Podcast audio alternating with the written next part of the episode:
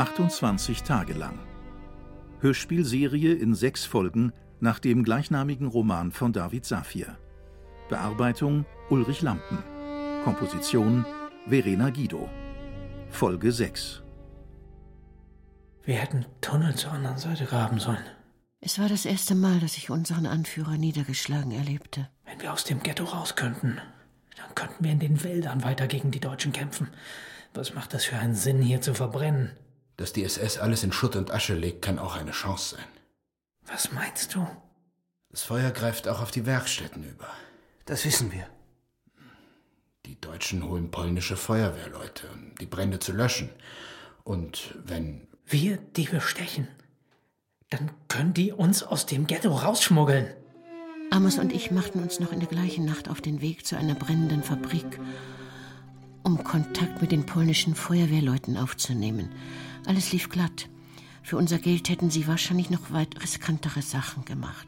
Amos, du versuchst im polnischen Teil jemanden zu finden, der uns durch die Abwasserkanäle hier rausholt. Für den Fall, dass wir verraten werden. Mira, du gehst mit Ben, Rachel und Leon zu den Feuerwehrleuten.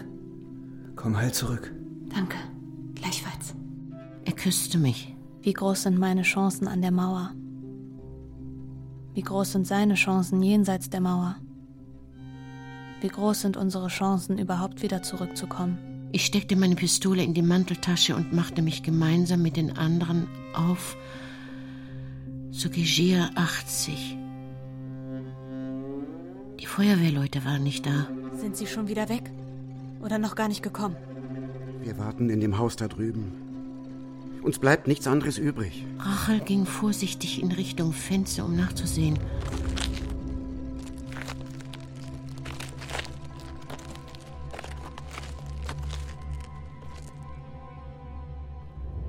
Ein Schuss zerstörte die Scheibe und traf sie genau in die Stirn. Die haben uns verraten. Wir müssen hier raus. Wir krochen aus dem Raum, rappelten uns im Flur auf und blieben für einen kurzen Moment unschlüssig stehen. Durch das Treppenhaus, aufs Dach. Doch da hörten wir, wie die Haustür eingetreten wurde und die Deutschen in das Treppenhaus schossen. Durch das Fenster. Dann sitzen wir in der Falle. Nicht, wenn wir es in eine andere Wohnung schaffen. Ich öffnete das Fenster und sprang in den Hof. Leon und Ben folgten mir. Ein Mann in den Hof, los! Scheiße! Ich, ich, ich, ich halt sie auf. Das ist Selbstmord. Mir war klar, dass Ben Rothaar genau den verüben wollte. Und ich würde ihn nicht davon abbringen können. Egal wie sehr ich es auch wünschte. Ich packte Leon am Arm und rannte mit ihm weiter, ohne mich umzudrehen. Sterbt, ihr, ihr Schweine! Nicht umdrehen. Keine wertvollen Sekunden verlieren. Ben hörte auf zu feuern. Die Soldaten schossen jetzt in unsere Richtung. Ich kletterte durch das Fenster und sprang in die Wohnung. Keine wertvollen Sekunden verlieren. Ich rannte durch die Wohnung, öffnete ein Fenster zur nächsten Straße, rannte weiter, bis ich sicher war, dass die Deutschen mich nicht weiter verfolgten, und kehrte alleine zu Miua 18 zurück. Das Haus war niedergebrannt. Alle tot. Alle tot. Panisch suchte ich in dem Schutt nach einem der fünf Eingänge, fand endlich ein Loch, kroch hindurch und war überglücklich, dass die Bewohner noch lebten. Weder war das Feuer auf den Bunker übergesprungen, noch hatten die Soldaten sie entdeckt. Du kommst allein? Wir wurden verraten. Und die anderen? Tot. Jetzt können wir nur noch hoffen, dass Amos zurückkommt. Niemand hatte bisher einen Weg durch die Kanäle gefunden. Nervös drehte ich an meinem Ehering, der mir mit einem Mal so viel bedeutete wie der kleinen Rebecca ihrer Murmel.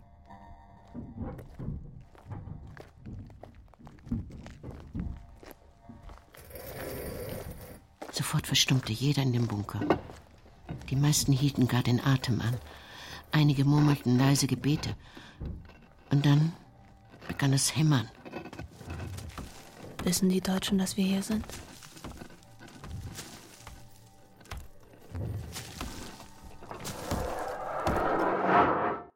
Geräusche verstummten. Einige der Zivilisten hätten am liebsten gejubelt. Du hattest recht. Womit? Korczak hätte Rebecca jetzt darauf vorbereitet, dass es nach dem Tod eine schönere Welt gibt. Aber ich bin nicht Korczak. Du hast viel mehr geschafft als ich. Du hast der Kleinen fast ein Jahr Leben geschenkt. Wir kämpfen nur ein paar fürchterliche Tage. Amos wird zurückkommen. Wir stehen im Schnee und können auf die Wolken hinabblicken, die den Berg wie einen Ring fest umschlossen halten. Etwa 50 Höhenmeter über uns reflektieren die Spiegel des Palastes das Licht der Sonne. Verdammte Berge. Ich weiß schon, warum ich Seemann geworden bin. Du bist Seemann geworden, weil du den Kahn beim Würfelspiel gewonnen hast. ich sollte häufiger spielen. Das ganze Leben ist ein Spiel. Hannah beteiligt sich nicht am Gespräch. Sie lächelt einfach nur Ben Rothar zu. Der echte Ben war gestorben. Die echte Hannah auch. Ich will nicht alleine sterben. Ich verließ den Berg und kehrte zurück in den Bunker. Dort lag ich allein in meiner Ecke. Ich stand auf, ging zu Daniel und Rebecca. Darf ich mich zu euch legen? Die Kleine rollte ihre Murmel zu mir rüber. Es war erstaunlich, dass sie in all der Zeit so unversehrt geblieben war. Das ist eine Einladung. Ich nahm die Murmel in die Hand, gab sie der Kleinen zurück und legte mich zu ihnen.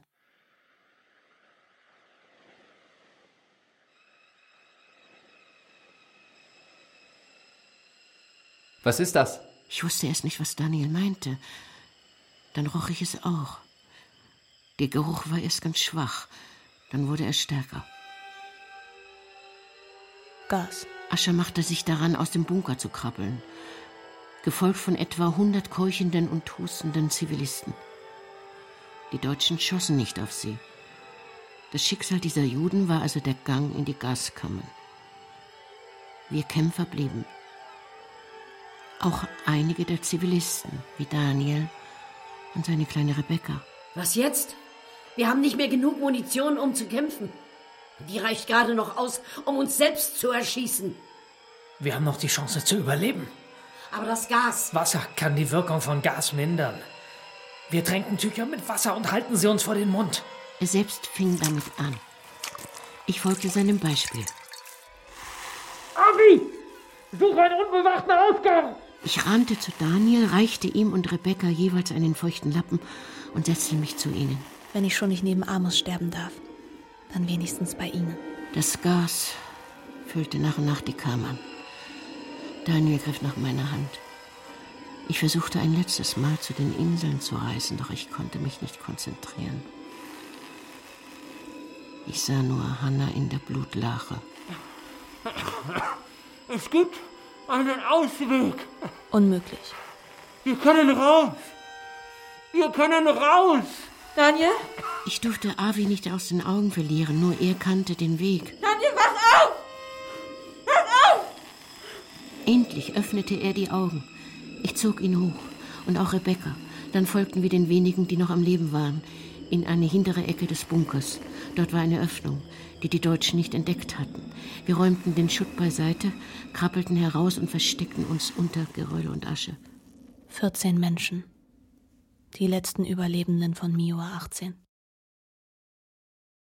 In der Nacht gingen wir zu einem der letzten Bunker in der Franziskansker Straße. Mehr Lazarett als Zuflucht. Überall Verwundete, Verbrannte, Sterbende.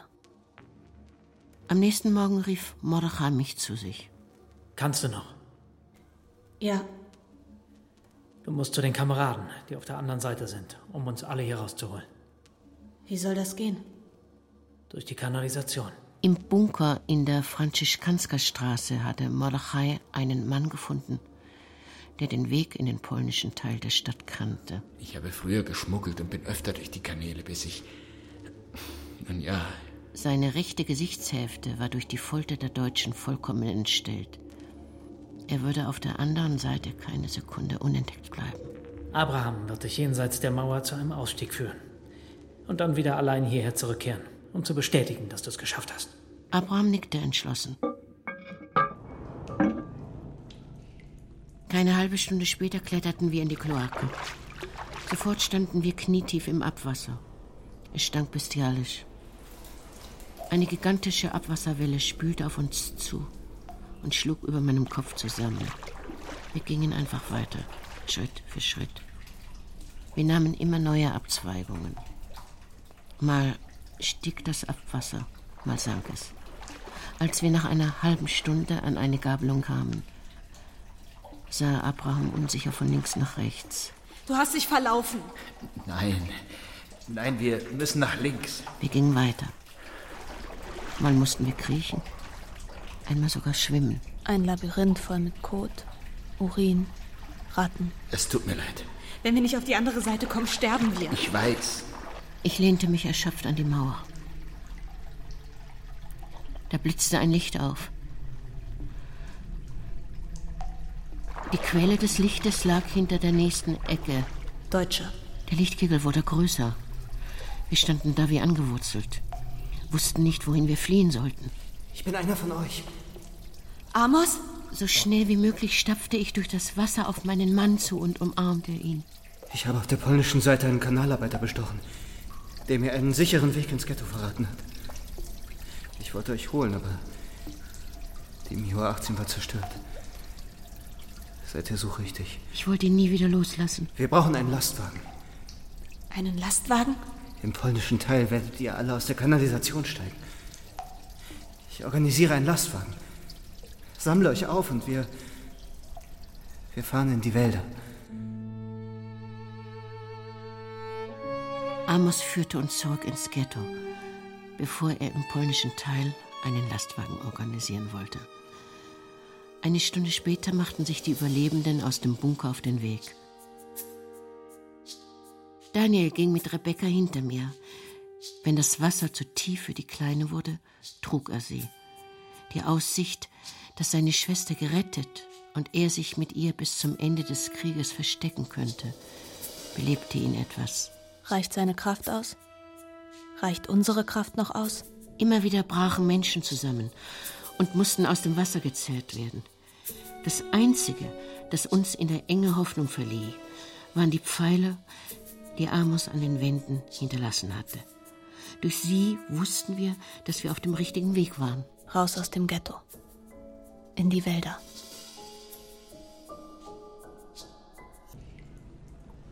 Gegen Mittag erreichten wir endlich unser Ziel, den Ausstieg zur Prosterstraße. Durch den Gullideckel fiel Sonnenlicht und über uns tobte das normale Leben.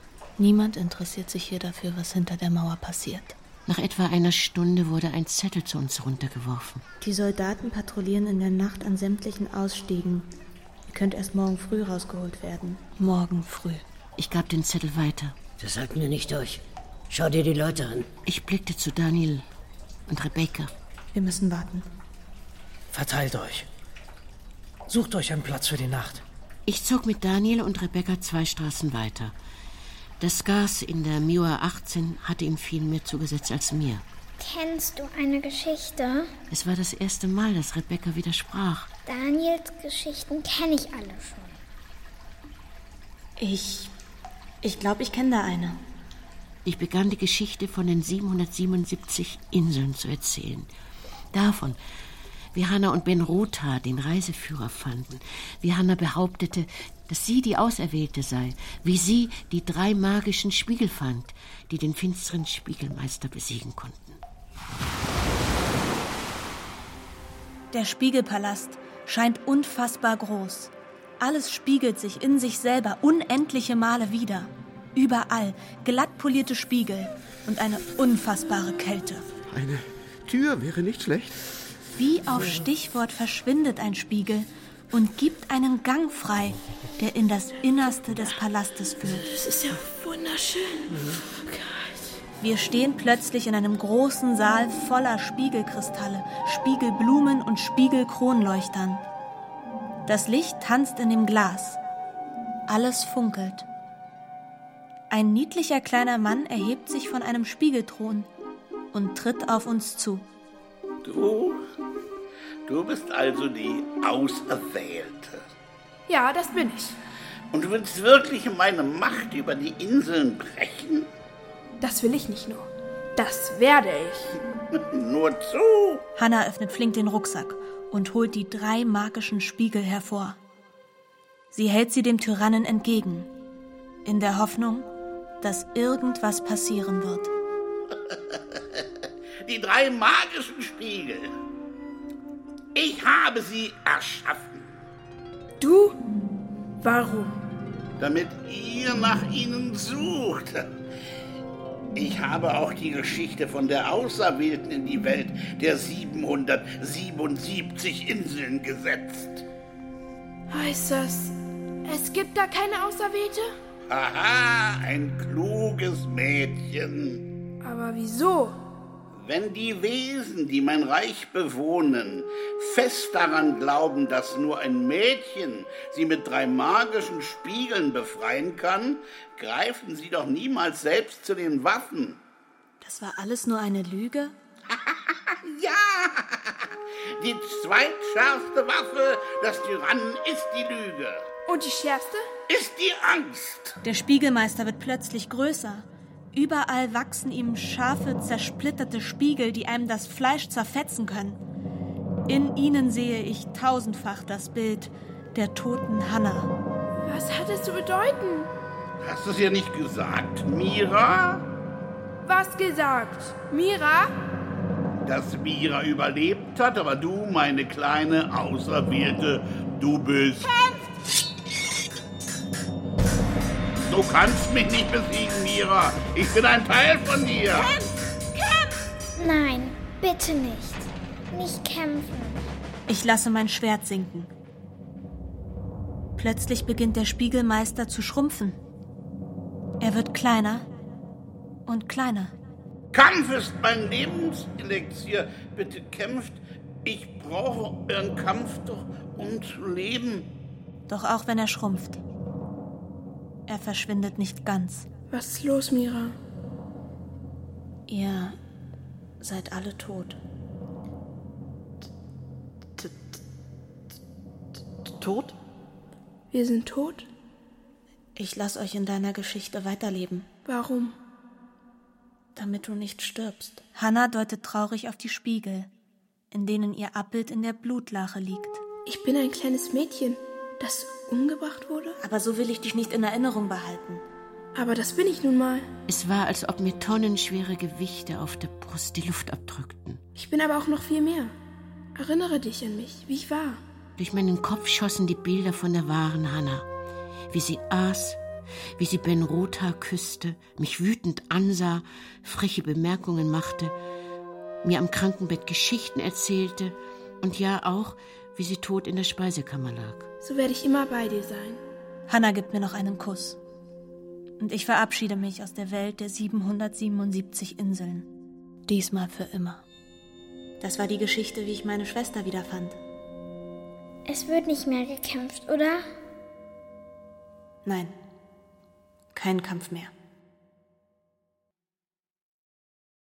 Am nächsten Morgen gingen wir drei zurück zu dem Kanaldeckel an der Posterstraße.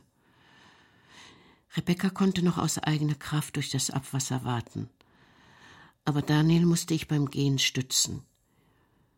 Gegen neun Uhr trat Amos endlich an den Kanaldeckel. Er tat so, als ob er sich die Schuhe zubände. Ihr müsst noch warten. Was ist los? Ich habe den Lastwagen nicht bekommen.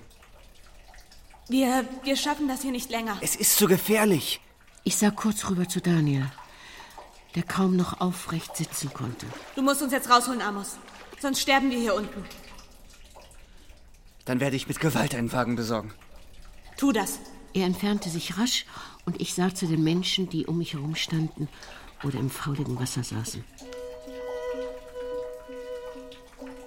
Nach etwa einer Stunde hörte ich, wie ein Lastwagen nah beim Ausstieg anhielt.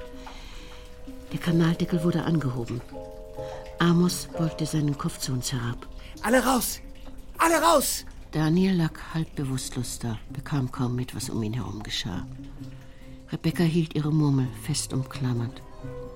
Amos half mir aus dem Loch und gab mir einen Kuss auf die Wange. Wir müssen uns beeilen. Vor uns stand ein Lastwagen mit Plane. Und hinter dem Kanaldeckel hatte Amos ein Absperrgitter aufgestellt. Um uns herum gafften polnische Passanten. Sie reagierten teils entsetzt, teils misstrauisch und allesamt erstaunt, als aus der Erde verdreckte, stinkende Gespenster ans Tageslicht kletterten.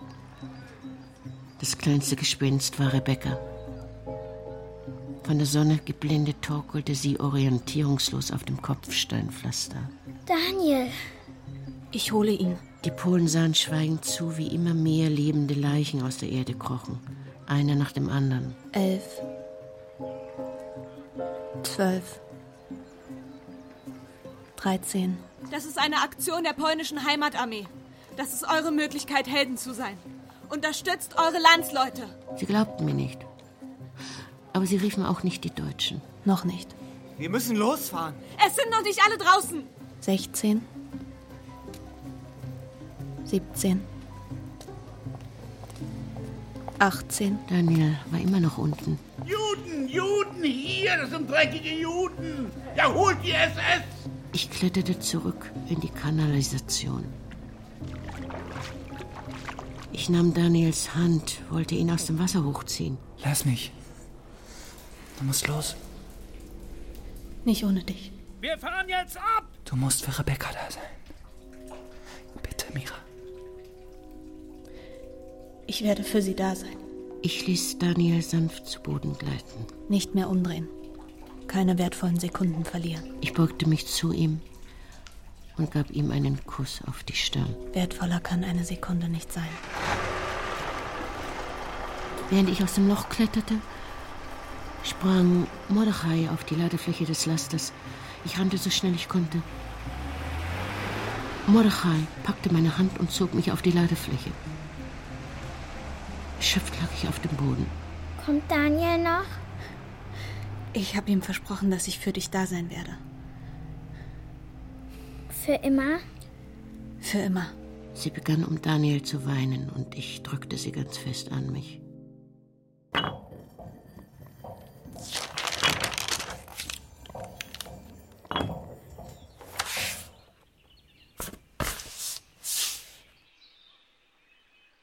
Zwei Stunden später hielten wir im Womianki-Wald und stiegen auf einer Lichtung aus. Die frische Luft wirkte wie eine Droge. Die Menschen fielen sich in die Arme, sanken zu Boden, alleine, zu zweit oder gar zu mehreren. Einige weinten vor Glück, andere lachten. Mordechai ertastete das Moos, als ob er so etwas Wundervolles noch nie berührt hätte. Ich legte mich ins Gras. Rebecca legte sich zu mir. Sie griff in ihre Jackentasche, holte ihre Murmel heraus und hielt sie mir entgegen. Für dich. Das, das kann ich nicht annehmen. Bitte. Das ist das Schönste, was ich je geschenkt bekommen habe. Ich weiß. Die Murmeln in der Hand zu spüren, den Wald zu riechen, das Lächeln der Kleinen. Ja, es gab noch so viel mehr auf der Welt als meine Angst. Rebecca zeigte mit ihrem Finger auf die Murmel. Weißt du? Was weiß ich? Da wohnt ein Reh drin. Und ein Einhorn. Und drei Feen. Und ein Teddybär. In dieser kleinen Kugel lebten nur freundliche Wesen. Amos legte sich auf die andere Seite der Kleinen. Wir sahen sie an, wie meine Eltern mich angesehen hatten, als ich klein war. Sie ist hübsch. Ein Wunder. In diesem Moment waren wir eine Familie, wie sie keiner von uns mehr hatte. 28 Tage lang. Was? 28 Tage haben wir den Deutschen widerstanden. Wir haben länger durchgehalten als Frankreich. Mir bedeutete etwas anderes viel, viel mehr. Wir hatten Menschen aus der Hölle gerettet. Amos? Ja? Ich werde keinen 29. Tag kämpfen. Ich werde ein Versteck suchen für mich und die Kleine. Kommst du mit uns? Sich zu verstecken ist ein großes Risiko. Größer als bis zum Tod zu kämpfen. Wohl kaum. Amos rang mit sich, spielte mit dem Ehering an seinem Finger. Mir schnürte sich die Kehle zu. Ich hatte Angst davor, verlassen zu werden. Ich. Ich will die Kameraden nicht verlassen. Ich schloss die Augen. Es tat so weh. Aber dich kann ich nicht verlassen. Ich ließ die Augen geschlossen. Amos nahm mich in die Arme und küsste mich. Und dabei war es ihm völlig egal, wie sehr ich immer noch stank. Bei diesem Kurs, auf dieser Waldlichtung, im warmen Licht der Sonne, wusste ich, was für ein Mensch ich für den Rest meines Lebens sein wollte. Ein Mensch, der lebt.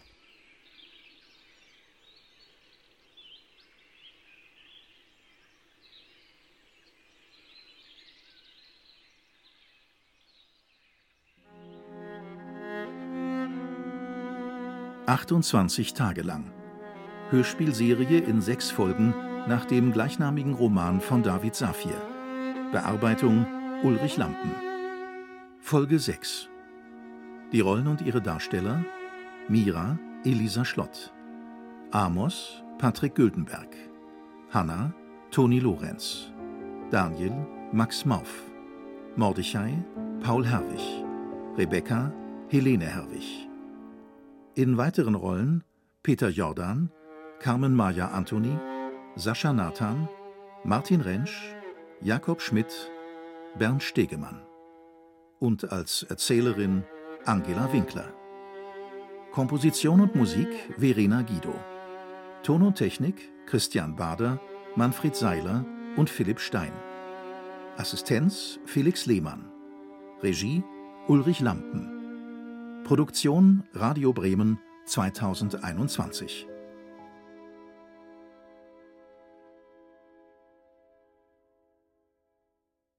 Redaktion Holger Rink